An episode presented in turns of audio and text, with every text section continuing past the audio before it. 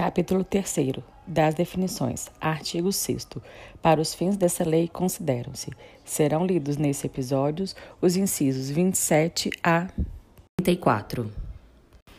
Inciso 27. Matriz de riscos. Cláusula contratual definidora de riscos e responsabilidades entre as partes e caracterizadora do equilíbrio econômico-financeiro inicial do contrato, em termos de ônus financeiro decorrente de eventos supervenientes à contratação, contendo, no mínimo, as seguintes informações: a.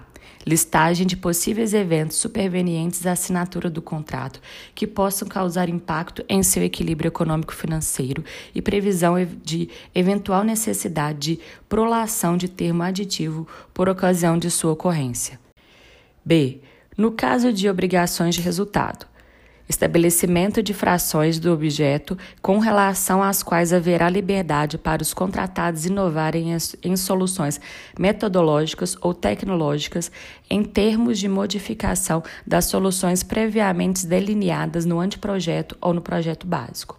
C. No caso de obrigações de meio, estabelecimento preciso das frações do objeto com relação às quais não haverá liberdade para os contratados inovarem as soluções metodológicas ou tecnológicas, devendo haver obrigações de aderência entre a execução e a solução pré-definida no anteprojeto ou no projeto básico, consideradas as características do regime de execução, no caso de obras e serviços de engenharia. 28 empreitada por preço unitário, contratação de execução de obra ou, ou do serviço por preço certo de quantidades determinadas. 29.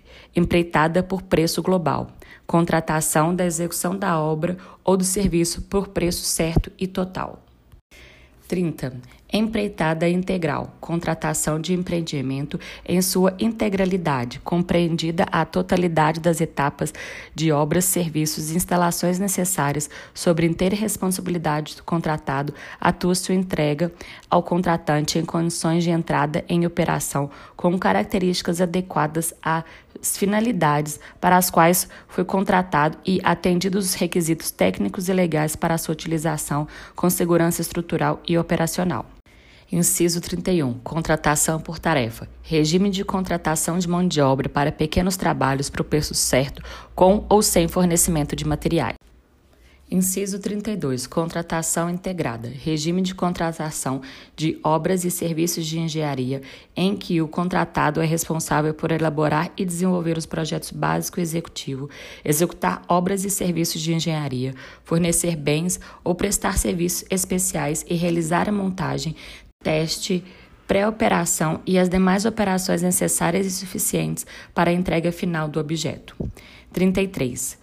Contratação semi-integrada. Regime de contratação de obras e serviços de engenharia em que o contratado é responsável por elaborar e desenvolver o projeto executivo, executar obras e serviços de engenharia, fornecer bens ou prestar serviços especiais e realizar a montagem, teste, pré-operação e as demais operações necessárias e suficientes para a entrega final do objeto.